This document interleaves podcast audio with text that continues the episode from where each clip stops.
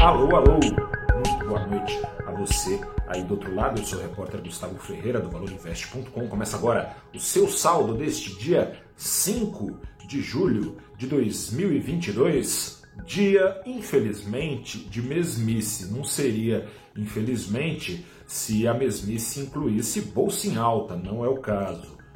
Monotonamente, Bovespa em baixa, dessa vez de 0,3%, acompanhando o ritmo global no exterior.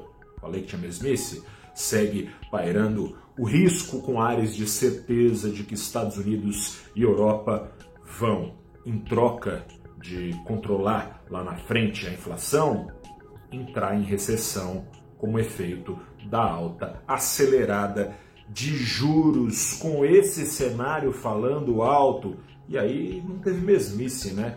O petróleo, nada de continuar subindo, o petróleo caiu, esse cenário não falou alto, né? Esse cenário gritou, gritou tão alto que o petróleo afundou 9,5% lá em Londres, referência global, excetuando os Estados Unidos, uma queda aos 103 dólares por barril. Guarde esse número, porque outro periga entrar no lugar rapidamente. Um outro número bem mais baixo ajudou a acelerar a queda da ficha dos negociantes, né, que vinham atuando como se a oferta de fato estrangulada fosse lidar para sempre com uma demanda forte. Não é o caso. De acordo com o Citi, Banco Citi, em relatório, o petróleo pode cair nada menos daqui até dezembro, só cinco meses, nada menos que 37% à altura dos 65 dólares por barril. Isso caso os próximos meses forem confirmando o que ainda é risco de recessão global.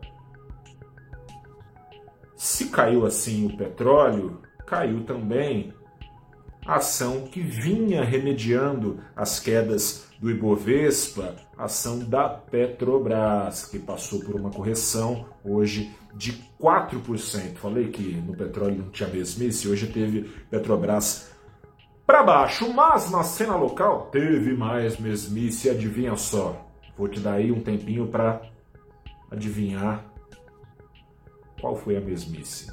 Adivinhou? Claro, risco fiscal. A sensação no mercado é de que, batido, o, antes de é, bater o martelo da PEC, né? Antes de ser batido esse martelo da PEC, que tem vários nomes, né? PEC da bondade, PEC dos auxílios, PEC do desespero, PEC do fim do mundo, PEC, enfim, PEC. Antes dessa PEC ser de fato aprovada na Câmara, a sensação é de que cedo ou tarde mais auxílios podem ser incluídos no projeto. Foi assim, né? Era uma PEC que era para tapar o buraco deixado no cofre dos estados com desconto eh, dado em impostos sobre combustíveis. Essa ideia deu lugar rapidamente, e não está mais na mesa, a Auxílio Brasil subindo de 400 para 600 reais, auxílio caminhoneiro, auxílio taxista. E como é que fica o pessoal dos aplicativos? Agora parece que não vai mais ter auxílio Uber, né? auxílio para os aplicativos, mas será mesmo que não vai? Vai ter vale gás dobrado? Vamos ver, né? E o pior de tudo é que o governo defende esse projeto e a oposição também. A oposição parece ter caído na armadilha, né?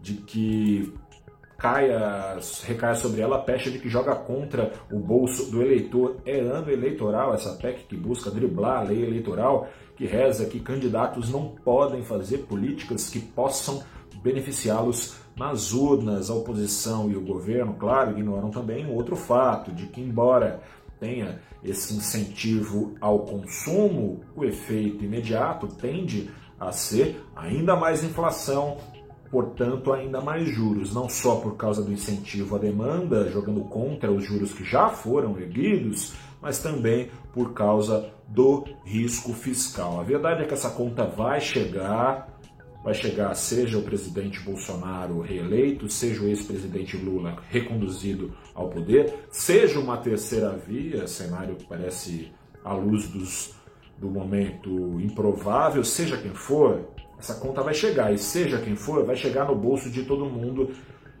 bem possivelmente, provavelmente, com mais inflação e mais juros ou juros erguidos aos patamares que serão em agosto, ao que tudo indica, aos 13,5%, e ali ficando por muito mais tempo do que era previsto antes dessa PEC entrar em jogo. Essa PEC não está no cenário oficial pintado pelo Banco Central, o último. Vai parar mesmo de subir juros? Vamos ver, porque hoje, nos últimos dias tem sido assim, né? Voltando aqui ao tom de mesmice, hoje o dólar subiu e subiu de novo e subiu bem, 1,21% aos R$ 5,39, maior patamar desde os últimos dias de janeiro. Cabe mais, viu? Um grande abraço a você, boa noite, até a próxima. Tchau.